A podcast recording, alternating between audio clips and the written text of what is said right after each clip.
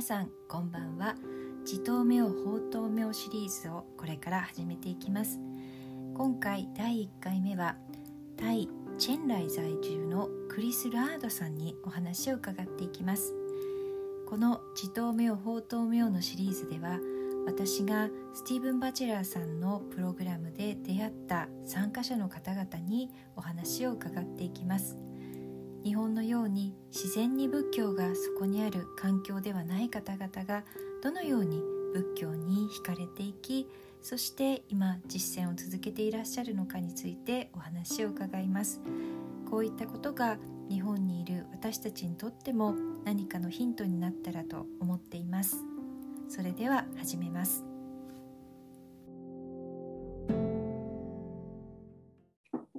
So, hi, Chris. Thank you for joining me for this interview.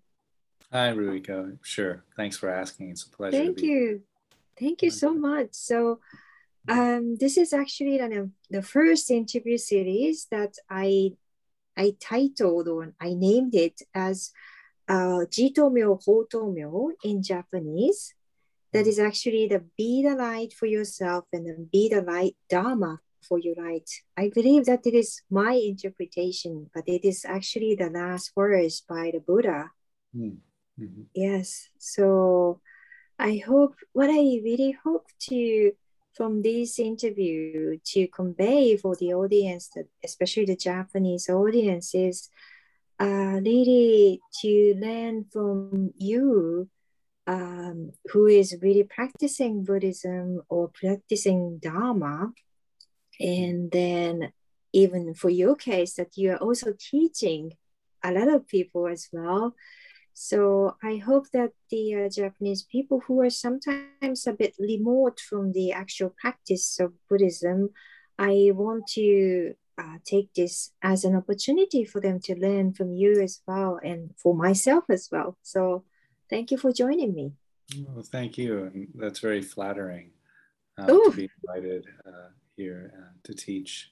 Yeah, uh, and uh, I hope I can offer something that's useful uh, to your audience. Yes, And, it- how I can say I I really learned from you a lot through the uh, the study group that we were in, and then basically you hosted the study group uh, for the uh, the Stephen Butcher's program um, after Buddhism and beyond. So it's been I think it's more than ten times, uh, more than twenty, uh, actually twelve times. Uh, I believe that we had a weekly session to reflect on what the program was like and how the seminars and the questions. And so it was really, really, how I can say, it's a very beneficial session or more almost feeling like rewarding session Mm, to uh, after joining the session at almost like midnight in Asia time zone. It was yeah. really, really a nice, nice Yeah. time that I could have spent. Yes. yeah, I really enjoyed those sessions. It was really uh, fruitful, and you know, Stephen Mm, gives so much to to you know even just uh, maybe a five minute paragraph where Stephen's talking. There's so much to chew on. Uh, and, and digest and learn from. Uh, so it was really helpful for me too to get mm, with yourself Mm. and with the other participants to go through that mm, material uh, Mm. really uh, kind of you know s- very slowly and really uh, digest it all it was really nah, such yes. a rich program yeah クリスさんインタビューに来てくださってどうもありがとうございます呼んでくださってありがとうございます、えーこのインタビューは「 えー自頭明法頭明」という日本語でタイトルをつけているシリーズで自らが自らの明かりとなりそしてお釈迦様の教えである法を、えーその明かりとせよというそういうお釈迦様の最後の言葉をインタビューにつけています。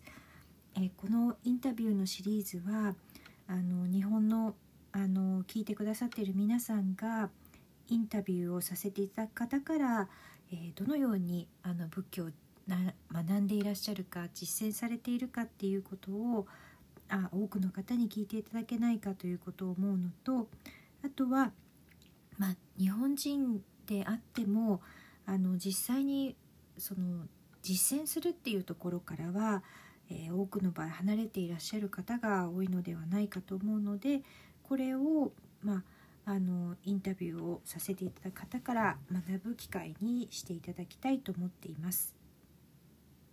まあ、こういうふうに聞くとすごくあの何か皆さんの役に立てることを、えー、あのお伝えできたらなというふうに思います。えー、私はクリスさんとは、えー、まああのスタディグループですね、えー、スティーブン・バチェラーさんの、え仏教の後にそしてそれを超えてという「After Buddhism and Beyond」というプログラムがあったんですけれどもそのあのその後のこう小さいグループのスタディグループを、えー、クリスさんがホストしてくださってました。でだったのでまあ大体その本当にこう毎週、まあ10、10, 回12回以上ですねあの毎週こうセッションの後に、えーとまあ、スティーブンさんがお話になった内容だったりとかあとまあ質疑だったりっていうところについて、えー、まあ同じプログラムを受けている方々と話をさせていただくことでとてもあの自分自身のためになりましたしこう真夜中に近い時間にこうアジアの時間帯だとそういう時間になるんですけれどもそこで聞いていてとてもこうある面こう報われるように感じるようなこともあるような機会でした。えー、私自身もすごくそれはあのまあ実りあるものだったっていうふうに考えてます。まあ、例えばスティーブンさんだと、まあ、たとえ5分のパラグラフを読まれたとしても本当に内容が濃いので、まあ、本当にこう何度も何度もかみしめるような内容でもあるのでとてもそのスタディグループでディスカッションした内容が助けにもなったし、まあ、あなたともそうだし他の参加者の人と話し合えたっていうのが私自身にとってもその内容を消化するっていうところにもすごく役に立ったしいい時間だと思ってます。本当にそうでしたね。Yes, yes, indeed. So then uh, let me move into the interview questions. Sure. So uh, the first one is uh, how did you, first of all, meet Buddhism. Oh, before moving into the question, I'm sorry, Chris. Sure. Could you briefly introduce yourself to the audience? Oh, sure. well, my name is, that's a great idea, actually. Uh, my name is, is Chris Luard, L U A R D, my last name. And uh, I'm a long time uh, Buddhist practitioner. I've been practicing for about 36 years now um, and I've been teaching since 2009. Uh, I'm trained uh, pretty extensively in both Mahayana Buddhism and, and Theravada Buddhism. Uh, I started in, in, Korean Zen and moved to uh, Japanese, two forms of Japanese Zen, Rinzai and Soto. Uh, and uh, then shortly after training in those schools, uh, started training in Tibetan Buddhism, uh, primarily Dzogchen uh, Buddhism, uh, Tibetan Buddhism. Also uh, took a little detour, so to speak, into uh, Buddhism, Vedanta Hinduism. For about three years, I was really quite quite deeply involved in, in Vedanta Hinduism as well. So yeah, practicing quite quite quite deeply really, and we'll get to this perhaps uh, through the questions, but uh, really taking uh, taking it as deeply as I could after September 11th in, in mm-hmm. 2001. Mm-hmm. Uh, that was uh, uh, my diving uh, diving into it was like the i guess the diving board on the swimming pool wow diving board yeah and uh, so started teaching worldwide in 2009, uh, wrote my first book in 2016. Uh, and since then, things really kind of uh, picked up a lot of momentum. The book really helped. It, it uh, seems to be helping a lot of people. People are hmm. downloading the book a lot and sending emails and questions and things like that. which is great. I, I really love that it's helping people. Mm. Uh, so I started facilitating retreats. Uh, Then I got Mhm. offered a job here in Thailand, where I am now, at a recovery center uh, called the New Life Foundation. Uh, That was in Mhm. 2018, uh, and really fronting their their meditation program. Uh, I Mm. last year designed a complete program for the center. Unfortunately, the center closed due to COVID. Ah, we weren't mm. actually able to run the program yet, hoping in the future that that, that will happen. Uh, so yeah, that that's kind of me in a brief introduction. Mm. Probably get Yeah, I really hope someday I can join you. I mean, not on online basis, but could join you for the new your design program. I hope you can sometime. Yeah. Yeah. Come to Thailand and check it out. We're right up the street. Wow. ではインタビューの質問に入らせていただきたいと思いますどう仏教に出会ったんでしょうかあその前に、えー自己紹介をまずしていただきたいと思いますあその方がいいね、えー私自身名前は、えークリス・ルアールと言います、えーそして私自身は、え36年間ですね。まあ結構長い間、え仏教の実践をしています。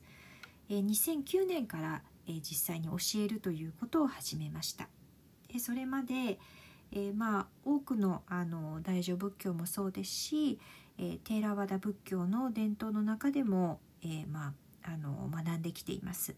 えー最初のスタートは、えー韓国の禅でその後は、えー日本の2つの禅の流れ、えー臨済宗と曹洞宗両方で、えーそこから今度は、えーチベット仏教の、えー、俗チェンの、えー宗派ににおいて学んでいます。でその間ちょっと途中であのまあ迂回路というか回り道みたいなのを少ししたのは3年間ヒンズー教でも、えー瞑想を学んでいます。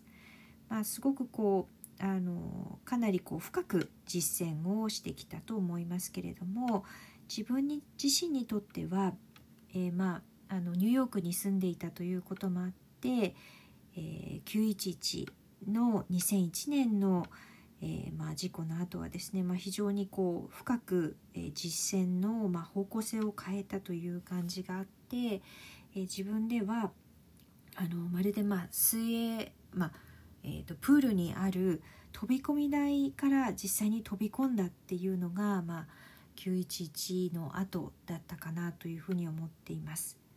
えーそして、まあ、2009年から今度は、まあ、世界中で教え始めて、2016年になって初めて、自分がこれまで実践してきたことを教えてきたことを本にしました。まあ、そのこう本を出したっていうこうそういった勢いもあってか、まあ、本当に多くの方を、まあ、あの助けて助けになってこられたかなというふうに思いますしこうメールをいただいたりそういったことで、まあ、多くの方がこれで助けになってるのかなと思えるところが増えています。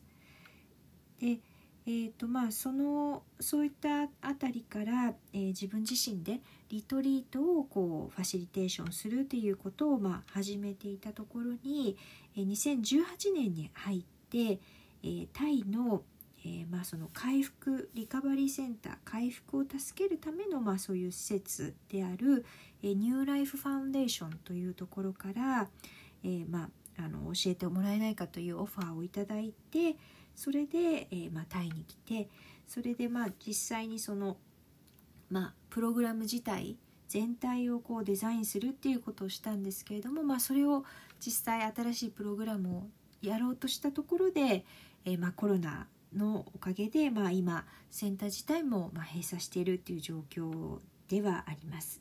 えーとまあ、これが、ま、私の、まあ、少し簡単な紹介になります。えまあ、今のお話伺って、まあ、あのぜひですねあのオンラインではなくて実際にお目にかかった上であの新しくデザインされたコースに参加させていただけないかっていうふうに思ってます。あいつかそれはぜひ来てみてください。So yeah. yeah it's it's such a such a how i can say a long history that you have with Buddhism. And then also, I know that you have been quite in a way that, um, how I can say that you really practice and then practice takes time. And then you really deeply appreciate the fact that it takes time. Mm. And then before you start teaching, even. So I am very curious then, how did you, in a way, first meet Buddhism? Right. Yeah. Thank you for asking. Mm. Uh, so yeah, let's go back to the very beginning. I was Mm. 13 years old. Um, and 13 years old. yeah, I, you know, you know how memory is, and after the years go Mhm. by, it's kind of things kind of fade, and so I, I was trying to recall the first impact, the first contact, uh, and it, it's really I, I'm not exactly sure, but but I think how I first contacted Buddhism was I was kind of really meandering through a bookstore, you know, Mm. that was attached to a shopping mall, quite close to where I was going to high school. Mm. And just kind of, I don't know what I was doing there, maybe waiting for a friend or, or, or Mm. I don't recall why I was there. Mm. Uh, but I was walking through the bookstore and, and I, I must have found myself in what, what would have been then the new age section. Ah. They, they always, in America, they lumped it all into one, like astrology, meditation, yoga. Mm. and this was in the earlier yeah i guess early 80s you know so there Mhm. wasn't there wasn't you know the distinguishing you know the, the culture wasn't uh, wasn't adept at distinguishing the I difference see. I see. astrology yoga meditation it was all kind of lumped together and new age Ah, you know. that's how it is labeled in a way. it was not not Ah. anymore not anymore Okay. but, but, but back in the early 80s Mm. it would have been considered new age Mm. and so I was kind of leafing through some books, and I, I remember the first book was Zen Mind Beginner's Mind, which is a Ah, and and um, I, I was just lucky that that was the, the book that kind of landed in my hands. It wasn't I wasn't directed to it or anything, um, and so I, I remember you know buying the book that day. And there was another book. There was the Three Pillars of Zen. Uh, by by Philip Kaplow Roshi, who was a, Mm. teacher at the Rochester Zen Center in New York, mm, New York Mm. upstate mhm. uh, which is also another classic book, a great, great book. Mm. And uh, I don't remember what the third book was. Uh, it- yeah, I, it, it must not have made that big of an impact. Mm. I, I do recall buying three books that day, Mm. uh, and, but that's, yeah. Anyway, those two were really my entry point into Um, Buddhism and into meditation. mm, I guess in Zen, into Zen, really in particular. mm. um, and it's funny because you know Hmm. many years later i guess maybe you know 10 years after that Hmm. i'd already trained you know I, i'd already started formal training in korean zen. Uh, i started that uh, after i went to college and i'll, I'll fill in the gap there in a moment but, Mm, mm, mm, uh, and i went back to that book you know zen mind beginner's mind thinking that oh now i'll now i'll understand it. You know and and what what landed for me was that I, I found it less much less meaningful after after having studied uh, Mm. when i was 13 i remember each phrase e- Mm. each stanza in, in the book landing in my heart and it was like wow this i Mm. have to do this this is i have to practice this this is what I, I Mhm. want you know I, I want to to create a life for this you know uh, Mhm. but and then i put the book away for uh, seven eight nine years and then coming back to it i felt like because maybe i thought i should understand it in a deeper way and i had all these Mm. concepts now Mm. the, the conceptual mind of zen Mm. which is not Zen at all, uh, got Oh. in the way. Mm, and that mm. for me was a real learning. You know, I, I think maybe, maybe seven or eight years after that, Mm. I went back to the book again and was like, okay, let me just allow the words to land again in the heart and really feel the words, feel feel Mm. the meaning, you know, Mm. like that. And um, for me, that was a real life lesson in that book. And it's funny how Wow. that book just keeps kind of coming around every every seven, eight, nine, ten years. Wow. Maybe I'm due Wow. again for another read. Mm. クリスさん本当にあの仏教についてはこう長い歴史をお持ちでいらっしゃるんですけれども、まあ、本当にその実践には時間がかかるっていうことを大切にされていてまあなのでこう実際教えられるまでもかなり時間をあのかけられたのかなというふうに思いました。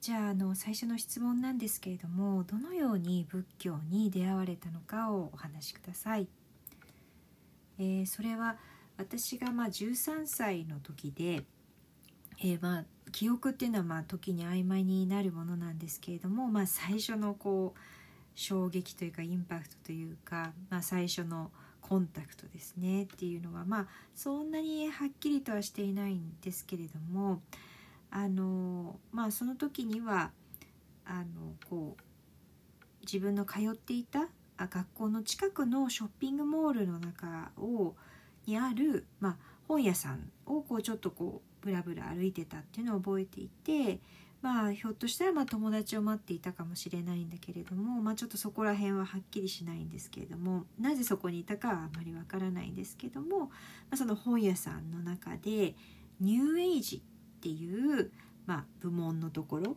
えーそれは、えーまあ先生術だったり瞑想だったりヨガだったりっていうことなんですけれども、まあ、80年代っていうとまだなんていうかそれぞれが区別して区別したこうセクションに分かれているわけではなくてこうまだ文化的にそれがちゃんとこう受け入れられる状こう土壌ができていなかったのでまあなんかこう一括りのものに今当時っていうのはなっていた感じです。で、まあ、その80年代で、え私が手に取った本は、まあ、3冊あって、え1冊目が「えー、 Zen Mind, Beginner's Mind」え Beginner's Mind」という本ですね。そして、え2冊目が「えー、と禅の、え3つの柱」「Three Pillars of Zen」っていう本で、えこれは、えまああのえロチェスターにある、えニューヨークの upstate にあるロチェスターの禅センターのフィリップ・カプローロー氏が書かれた、まあ、これもすごくあの有名なクラシック古典古典と言われているようなとても素晴らしい本でした。でまあ3冊目についてはまあ残念ながら覚えてないですね。でまあその、えービギナーズマインドを手に取ったっていうのは本当にラッキーだと思っていて、まあ、誰かに教えてもらってそれをこう探しに行ったっていうわけでもなかったので本当にラッキーだったと思ってます。でまあその3冊目は覚えてはいないんですけども、まあ、とにかくその3冊買ったっていうのだけは覚えていてそのうちの2冊の本っていうのが私にとっては本当にこう、えーまあ、仏教に入る、えー入り口になった本でした。まあ、あの仏教にというよりはむしろ禅に入っていく入り口だったと思っています。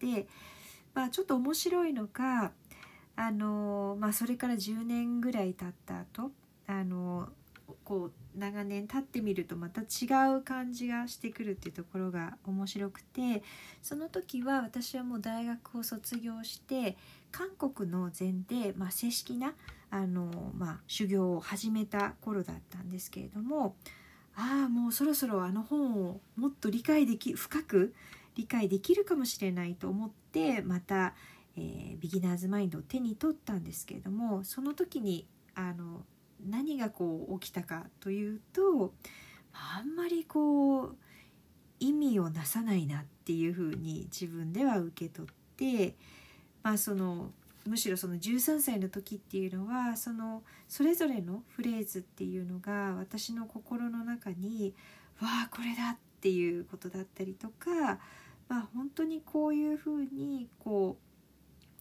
人生をこうこれとこのことこれとともに人生を作っていきたいっていうようなことをすごく思ったのに対して、まあ、78年経ってみると全くそういうふうに思わなかったっていう戻ってきてみるとそういうふうに思えなかったっていうところでそれは多分私自身が、まあ、これだけ実際に正式な修行も始めたのでもっと深く理解しなければ理解できるはずだっていうふうにこう思っていたこともあって、まあ、その禅に関してのその概念的な理解っていうものまあそれ自体がもう禅ではなかったと思う全く禅的なことではないと思うんですけれどもそれがこうすごく邪魔をしたっていうのが、まあ、むしろそのこと自体がそういう概念的な理解が邪魔をするっていうこと自体が本当に自分にとってはあの真の学びだったっていうふうに思ってます。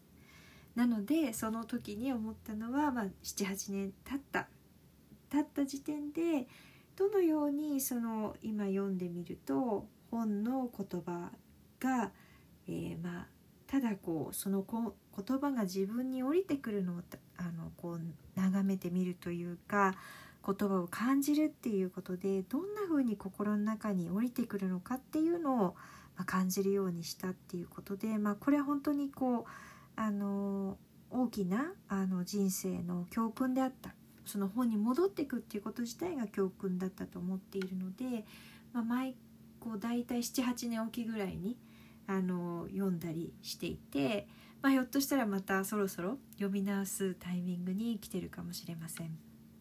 I believe that his uh, his words are so simple.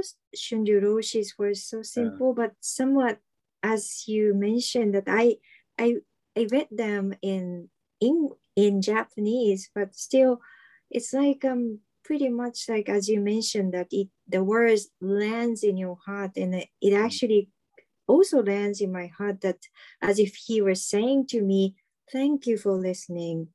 Mm. At the end, so um, but it is really interesting to learn from your experience that you have learned all the concepts, maybe a bit of a jargons and then the terminologies, and then you found it it's a bit too maybe at the first glance it's just too simple. And then again that you thought about it and then reflect about reflect on it and then had more meaning to you mm. probably a bit different angle to you as well. Yeah. And I, have actually found that in other texts too, that, mm. that, somehow, you know, as practice deepens, as my view of life uh, becomes uh, influenced mm. uh, by the Dharma. Mm. then going back mm. to a book that I read maybe five, six years ago and reading it again, uh, the mm. book takes on a different life in a way you know, has, a, has a whole nother meaning to it. Very often, a good a good Dharma book has that quality mm. you know, that, that you can go back to it uh, some later after some years of practice mm. and like, a whole nother book.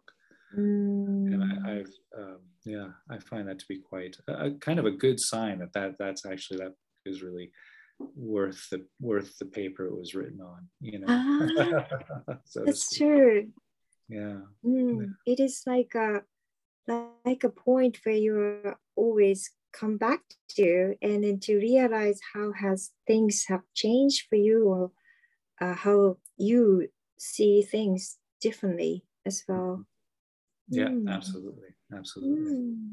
yeah so um, after so much of your training um, i believe that you are more drawn towards the uh, secular type of Buddhism, I guess. So could you tell me about it as well? Sure, sure. Yeah, it's funny because mm. you know I I have always felt that draw towards secular Buddhism, uh. um, but I didn't. I wasn't introduced to secular Buddhism in, until I started really well through Stephen Batchelor, who kind of oh who kind of coined the term, and then hmm. um, I got introduced to kind of a secularized form of Tibetan Buddhism through uh, Ken McLeod, mm. Mm. who I was studying with. Uh, but even before that, mm. before I met Ken, you know, when, when I was going to the to the Zen Center in Cambridge, which was Korean Zen, mm. you know, there was a lot of chanting and bowing and and you know, mm. uh, which is which can be beautiful. Yes. Know? But yes. but for me, I I always felt out of place. I always felt like I was wearing clothes mm. that didn't quite fit. Mm. you know that there was something just just off a little bit in in, in a very embodied way like it wasn't comfortable for me Mm. to sit in you know on a cushion chanting in in korean because i don't understand korean i don't speak Mm. Mm. you know or chanting in sanskrit Mm. same reason i don't speak Mm. sanskrit or understand Mm. sanskrit Mm. so I felt there was this kind of not something didn't match, but I, I still love the practices. Mm. I love the teachings that I could understand. No. I found them to be very rich, and I found the teachers at the Cambridge Zen Center to be very, very great teachers. See. But there was just that discomfort of okay, having you know having to to perform ritual primarily, having to Mm. believe in things that I couldn't Mm. quite Mm. uh, you know understand Mm. Mm. and so Mm. and, and that continued when i when i went and studied uh, japanese forms of zen soto and in new york Yeah. Um, which again i love i love those Mm. practices very deeply but there was there was this real heavy emphasis on ritual on Mm. prayer on Right. the chanting and bowing uh, Mm. and I, I felt that again i felt it felt like there just wasn't a match for me but i felt that that Mm. was the most authentic form of buddhism i could find so i Mm. was just i was embracing the whole thing Mm.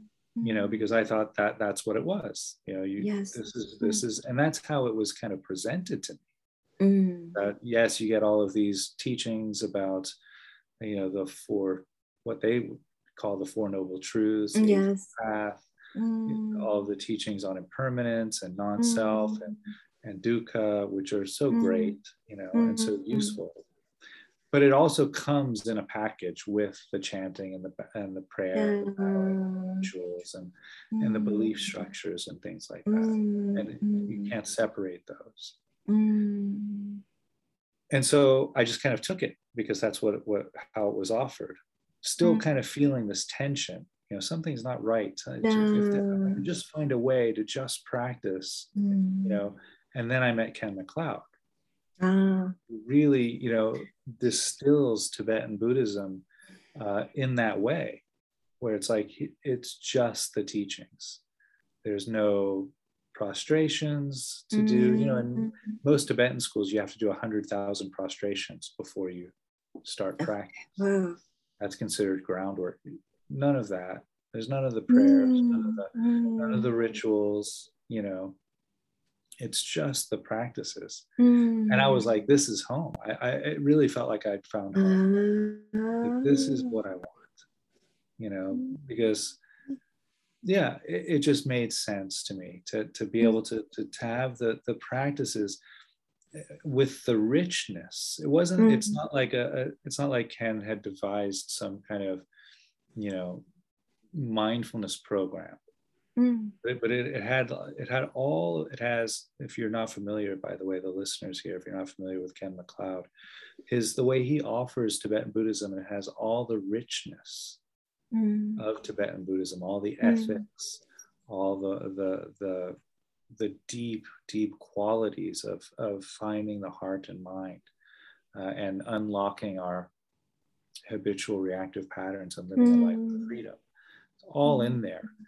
It's just none of the rituals, none of the prayer, none of the Mm. none of that extraneous Mm. uh, stuff that doesn't really match, I guess, for me, perhaps because I was born in the West, I don't know, but Mm. it just, uh, it didn't, all of that seems like distraction to me, or it seems like it requires Mm. believing in some sort of belief Mm. structure, like Mm. rebirth or, or, or karma and things like that. So when once that was taken away, I, that was that was really it for me. Then I kind of Mm. really sh- very strongly gravitated towards Ken's Mhm. teachings and, and started I was really lucky to to be able to study with Ken before he stopped teaching uh, for about eight years uh, Mm. and um, yeah still practice those teachings to this day Ah. Yeah.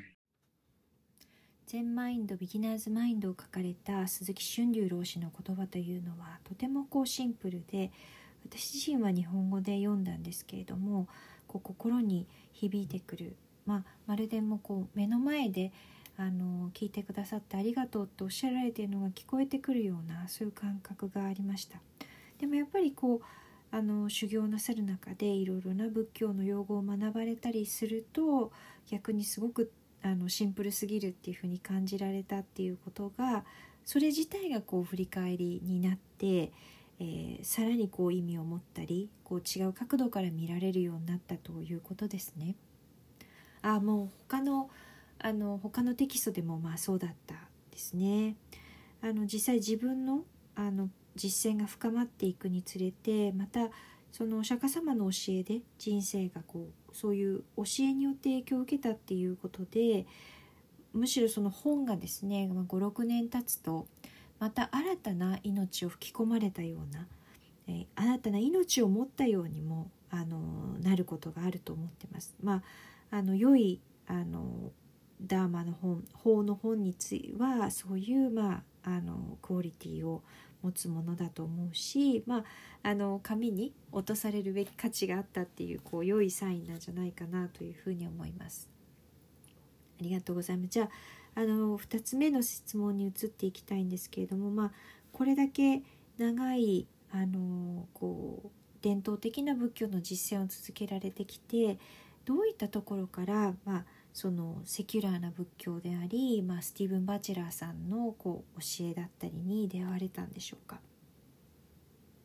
うんまあ、あの本当に長い期間あの伝統的な仏教の修行をしてたんですけれどもやっぱり自分ではこう意識はしなかったけれどもそういう宗教色を排除したというかそういうセキュラーな仏教っていうものにはこうやっぱり惹かれていたんだと思います。であの常にやっぱりそこに惹かれてるっていうのは感じていたんだけれどもこう明確になったのはやっぱりスティーブン・バチェラーさんにこうの本に出会ってからっていうことですね。で実際に私のまあ先生であるチベット仏教の先生であるケンマ・クロードさんは、まあ、まさにチベットの仏教をまあセキュラーな形で語った人だと思います。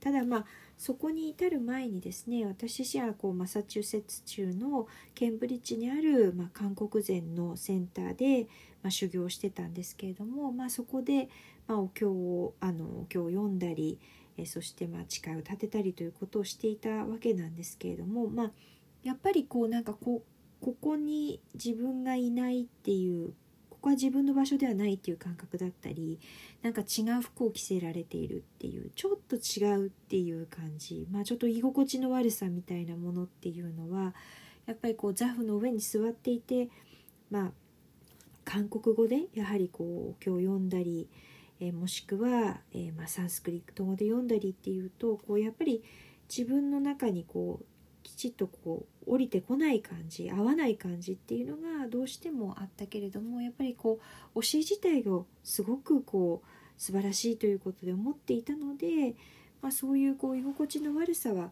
どうしてもあったっていうのがあるけれどもまああのその中に身を置いていました。でまあ、特にですねそのこう儀式的なことだったりとかあとはまああのこれはもう信じなければいけないでも自分は何のことかちょっと意味はよくわからないけれども信じなければいけないっていうことだったりにはやっぱりこう居心地の悪さっていうのはあって、まあ、それは、えー、その後ですね、まあ、日本からの、まあえー、禅の流れである、まあ、曹洞宗もそうだし臨済宗の流れを組むような中で、まあ、あの修行する中でもやっぱりそこは続いてしまってた部分ですね。で特にこの2つに来た時にはまあ、そういうあの何かを唱えたりお唱えしたりっていうことだったり、えー、誓いを立てたりっていうこともたくさんあったりして、まあ、そこでまたですねそのこうやっぱりこう完全には合わないなっていうようなことをまあ感じていたんですけれども、まあ、これが最もこうあの本物に近い形だっていうふうに、まあ、当然思っていたので、まあ、そういうことも含めて受け入れようということでやっていました。でその時に、まあ、あの私の師匠である、まあ、ケン・マクロードさんに会って、まあ、あの死体であったりとか八正道であったりとか、えー、無我であったりとか苦っていう概念だったりっていうところを、まあ、改めて別の言葉で、まあ、話してくれたっていうのがあったんですけど、まあ、伝統仏教ではどうしてもそれはあのパッケージ化されて儀式だったりそういうものと一緒にどうしても、えー、来るものだったというかこうま、そういったものが提供されるっていうことだったっていうふうに思ってます。なのでこう常に自分の中ではこう緊張関係みたいなものがあって何かちょっと違うなと思いながらもでもこの教えはやっぱり素晴らしいって思うそういう緊張関係の中に自分がいた時にまああのケンさんにケンマクロードさんという師匠に会った。であの、まあ、そのケンマクロードさんがされたことっていうのはチベット仏教の中からもう本当にこうあの実践の部分そして教えの部分だけをこう取り出してきたその豊かさっていうものは失わずに取り出すっていうことをした人です。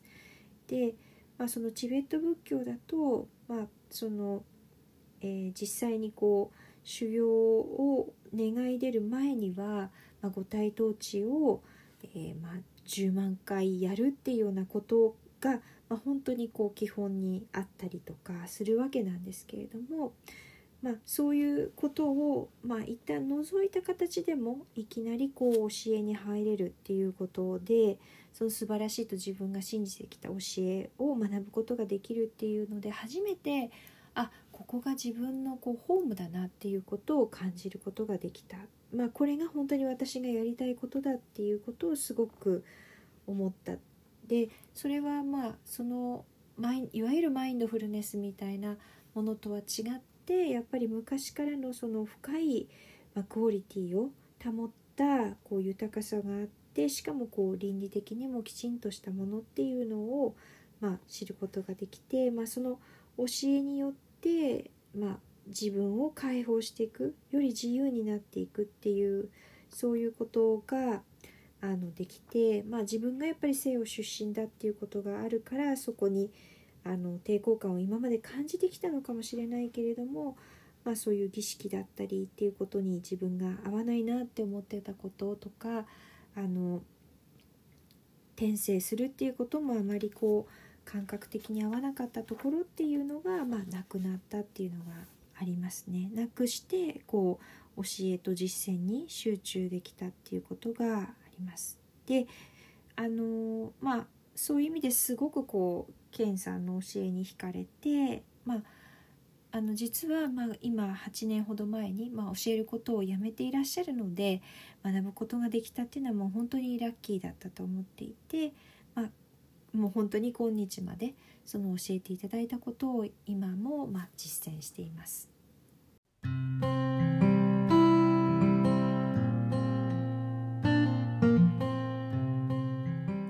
れで今回のクリスさんとのインタビューはここまでにさせていただきます。